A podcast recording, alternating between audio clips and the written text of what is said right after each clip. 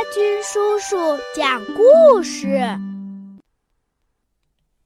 小朋友们，大家好！阿军叔叔讲故事现在开讲了。今天给你们带来《神笔马良》。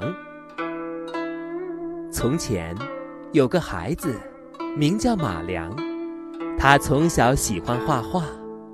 一天，他走过一个学馆门口，看见老师拿着一支笔，正在画画。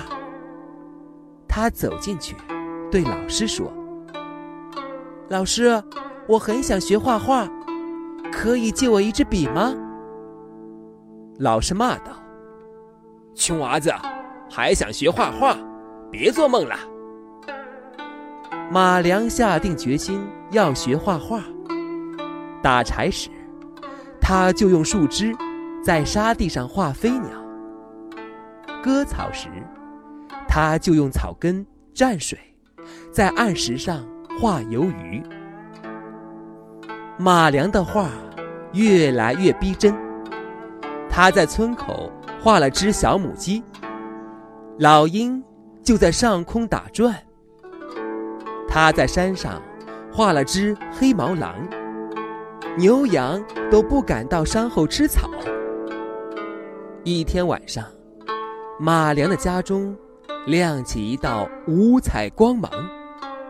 一个白胡子老人把一支笔送给他。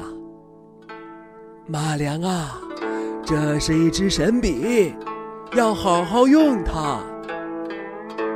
马良用笔画了一只鸟，鸟扑扑翅膀。飞到天上去了。他又用笔画了一条鱼，鱼弯弯尾巴，游进水里去了。邻村的大财主听说这事，把马良抓起来，逼他画个金元宝。马良不肯，被财主关在了一间马厩里。聪明的马良用神笔。画了火炉和烧饼，既没冻着，也没饿着。他还在东面墙上画了一架梯子，翻墙逃走了。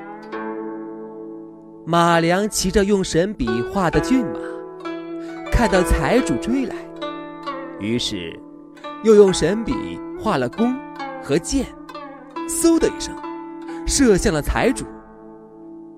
从此。马良隐姓埋名，靠画画为生。但他画的东西，不是少嘴，便是断腿，就怕让画火起来。一天，他画了一只没有眼睛的白鹤，一不小心，在他脸上溅上一滴墨水，白鹤眼睛一睁，扇扇翅膀飞上了天去。专爱欺侮穷人的皇帝知道了这件事，便要马良帮他画一株摇钱树。马良灵机一动，先是画了一片大海，然后又在大海中央画了座小岛，最后在岛上画了株摇钱树。皇帝急忙让马良画艘船。带着一群人上船了。马良又画了几笔风，船便开动了。皇帝嫌船走得太慢，在船头大叫：“风大些，风大些！”马良就加了几笔粗粗的风。